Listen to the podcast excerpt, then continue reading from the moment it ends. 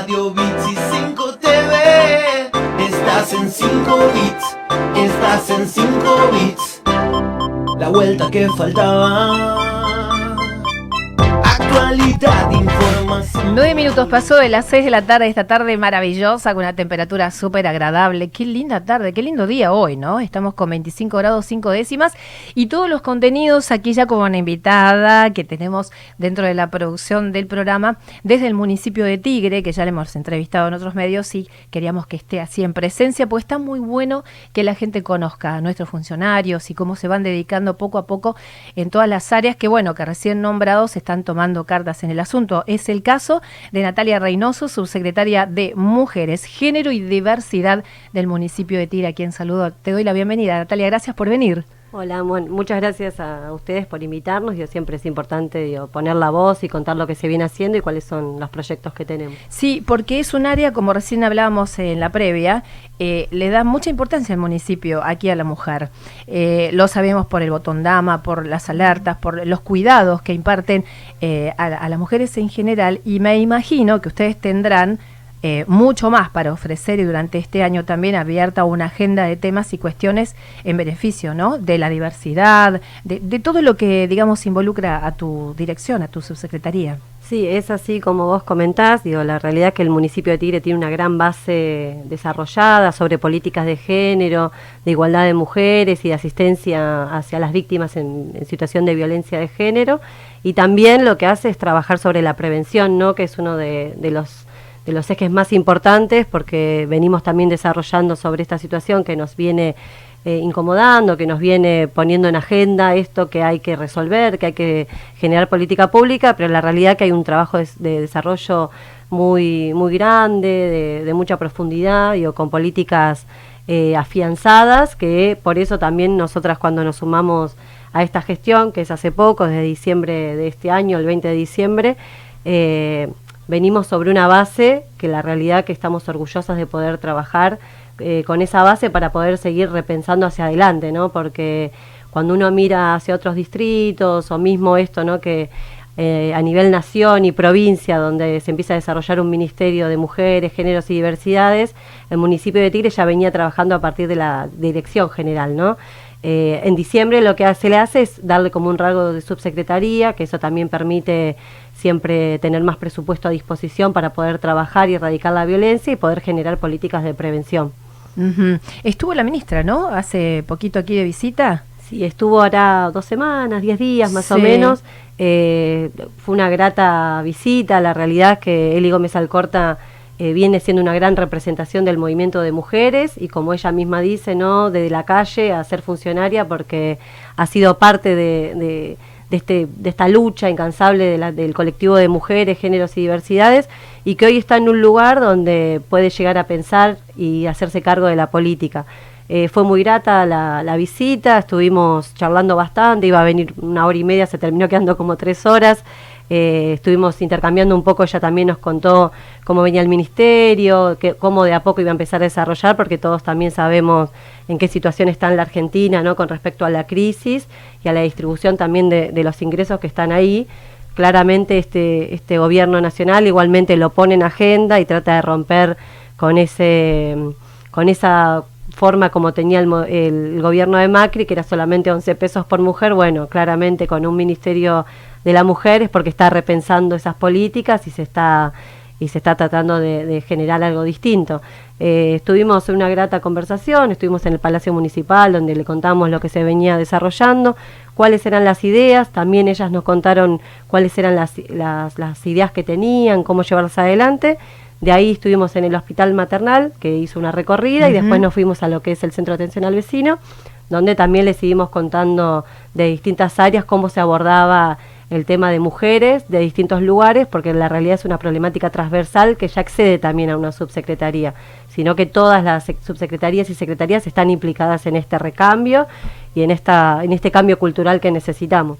El tema de la mujer, violencia de género y todo esto, ¿cómo está Tigre? Porque en algún momento era como muy preocupante el hecho de, controlar todas estas cuestiones, ¿no? Que en realidad la violencia de género y los acosos y todo eso está eh, siempre a la orden del día. Pero ¿cómo está Tigre eh, hoy por hoy parado con esas cuestiones? ¿Cómo están conteniendo las mujeres que adolecen de esto? En primera instancia, un dato que nos parece muy importante como para remarcar es que a través de estas políticas de años y de prevención, eh, las consultas o las denuncias vienen de mujeres, eh, niñas o adolescentes más jóvenes, ¿no?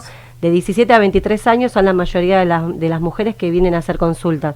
Esto también significa porque se vino haciendo un trabajo en el cual lo pone en agenda y empieza a la mujer de Tigrense y lo, le empieza a llamar o lo alerta, entonces lo denuncia o al menos se acerca a consultar. Eh, ahí nosotros nos encontramos con un equipo muy valioso de asistentes, de trabajadoras sociales, psicólogas, digo, que atienden lo que es la guardia y la asistencia y también se hace un seguimiento. Claramente es complejo también porque mm, la cuestión, esta realidad con respecto a la violencia, eh, siempre tenemos que trabajar para que la mujer sea la que quiera denunciar, ¿no? Entonces, en ese marco, en primera instancia, las primeras que llegan siempre tienen que ver con algún, algún hecho que muy violento, ¿no? Que salió de, lo normal y terminan denunciando y de esa manera se terminan acercando. Es un trabajo del día a día, desde todas las áreas, digo, también poder amarrar esa realidad y que, y que considere que tiene que cambiar esa, esa realidad. De a poco se, se va generando. Porque muchas no lo hacen, ¿no? ¿Por miedo? Y hay mucho miedo también, también el sistema que tenemos que trabajar para abordarlo para que mejore de alguna manera. Se viene hablando esto de la revictimización de, la, de las víctimas, ¿no? Donde llegan a un lugar, denuncian, a veces si no le toman una denuncia va a otro lado, ida y vuelta, contar. sí. En ese marco digo, se presentan a veces situaciones donde terminan, aparte de la realidad que en el medio es esa situación de violencia, pero también hay otras, ¿no? A veces la cuestión económica, social y distintas circunstancias que nos hace eh, a veces demorar esto como una necesidad, pero se viene trabajando de una forma conjunta, digo, de un trabajo interdisciplinario entre todas las áreas y tratando de, abordar la problemática en sí. También por eso una, hay un área de prevención que trabaja todo lo que es niños, niñas y adolescentes con respecto, por ejemplo, el programa que se venía haciendo Cantando por la Equidad en secundaria, que permite esto, abordarlo antes de tiempo, ¿no? Porque esto lo charlamos también con Eli Gómez Alcorta, de alguna manera, además de resolver la problemática urgente, digo, porque si tenemos ¿no? un femicidio cada 30 horas, claramente nos pone en agenda de urgencia, pero también tenemos la obligación de repensar de políticas que nos permitan la, la, distribución de las tareas de cuidado, por ejemplo, como se viene planteando desde el Ministerio de Nación, en esta cuestión de distribuir tareas donde la cuestión cultural digo, de, ese día a día nos va a permitir que la mujer sea más independiente, que podamos distribuir esas tareas y siempre sea la competencia, entre comillas, ¿no? Sea de igual manera que la del varón. ¿Cuáles son los temas o puntos que han encontrado eh, en, este, en esta toma de, de la subsecretaría que más van a atender este año? Y hay varios temas, digo, hay, hay varias direcciones, está el área que encabeza Andrea Rotela, que tiene que ver con igualdad y políticas de género. Eh, desde ese lugar se va a trabajar el tema del cumplimiento del cupo laboral trans, que es una deuda que tenemos como municipio de incorporar, de trabajar ese tema y hacer partícipes eh, a las mujeres y varones trans. Se viene trabajando en un registro sobre ese tema. Eh, y también potenciar, hay un consultorio en Ricardo Rojas que viene garantizando la ley de identidad de género, que es esto, un acompañamiento de trabajadoras sociales, psicólogos y trabajadores del, del CAFI de Ricardo Rojas, donde se trata de abordar en primera instancia en un lugar de, acompañamiento a esas decisiones, ¿no? Porque todos sabemos que en esta sociedad no es fácil. Es, muy difícil encontrarse, eh, mismo hasta los, los que son más niños y niñas en la familia, hay mucho trabajo por hacer potenciar ese consultorio que viene trabajando de una manera eh, muy comprometida, donde hay 26 personas en proceso de armonización, se viene garantizando, por ejemplo, la medicación que implica la ley de identidad de género, es potenciar ese trabajo, el registro de, mujeres y varones trans para garantizar el cupo trans, eso sería más lo que es con respecto a diversidades. Después, en lo que es la Dirección de Política y Violencia Familiar, que está Lana Aguirre, también una es, digo, ahora lo que tratamos de cumplimentar es tener todos los trabajadores y trabajadoras que, que, en, que, estén, digo, había habido quizás alguna baja de, renuncia o algo, bueno, que esté todo el equipo bien conformado, trabajar y supervisar los casos, porque la realidad que se necesita interdisciplinariamente abordarlo, entonces trabajar en supervisión y capacitación de los trabajadores y trabajadoras de, nuestro área para también repensar eh, las, la salida hacia afuera.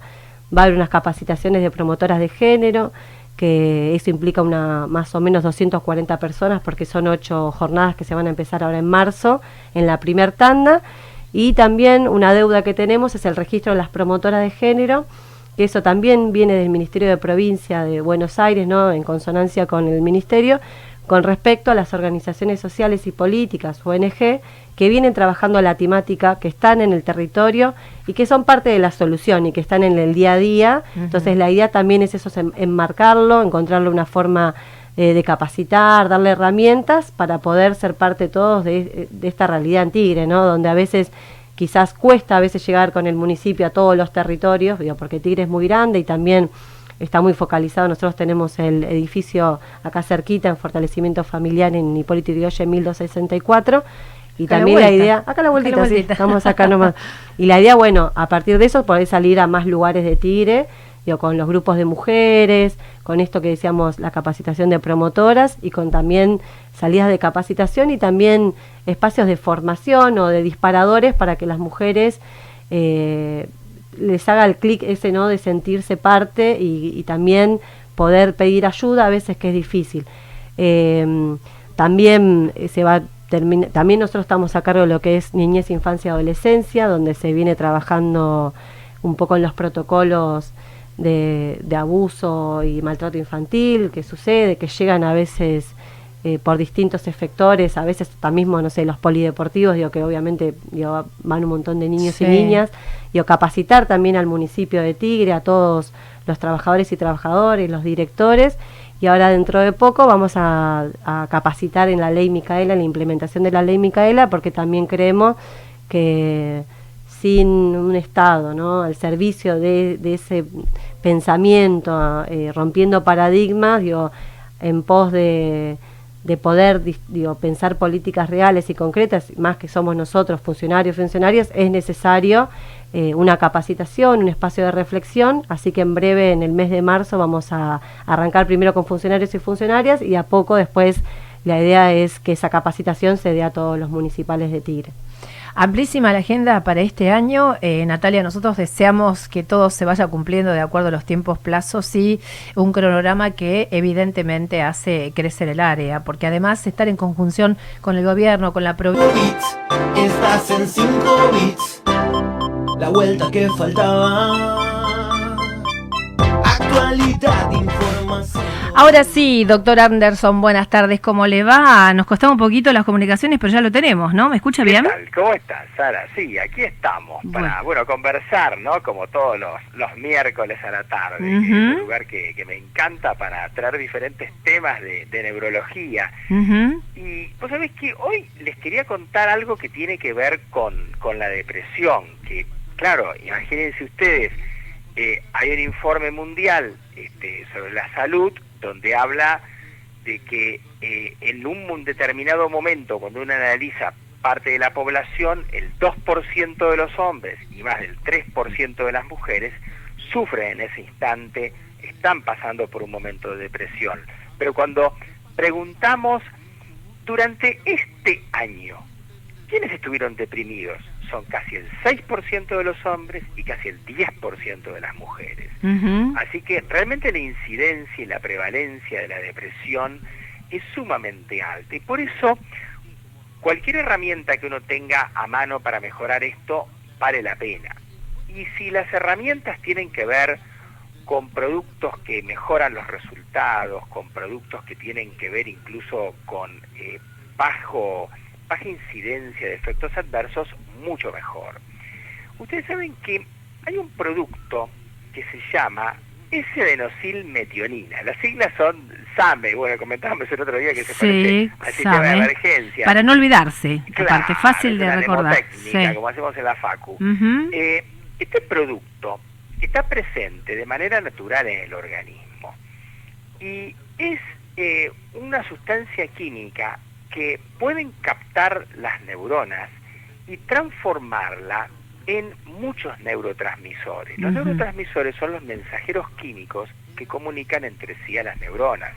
Acetilcolina, noradrenalina, adrenalina, dopamina y la famosa serotonina, que mucho tiene que ver con el tema anímico y el sueño, también con el apetito, pero el tema anímico es clave. Y fíjense ustedes que cuando hablamos de fármacos, de medicamentos antidepresivos, en general, ya casi que los pacientes lo saben, algunos hay que se llaman IRS, inhibidores de la recaptación de serotonina, o sea, son medicamentos, fármacos sintéticos que inhiben la enzima que se come la serotonina para lograr levantar los niveles. Nosotros cuando tenemos pacientes que vienen con el cuadro de depresión y nos cuentan que en la familia hay varios casos, ya sospechamos que puede ser una forma fuertemente influenciada por la predisposición familiar y en concreto por la genética, algo bien bioquímico. Si justo te iba a preguntar, ¿la genética influye en, digamos, en la depresión? Muchísimo, muchísimo. Vos sabés que hay unos estudios muy interesantes hechos, Sara, en eh, gemelos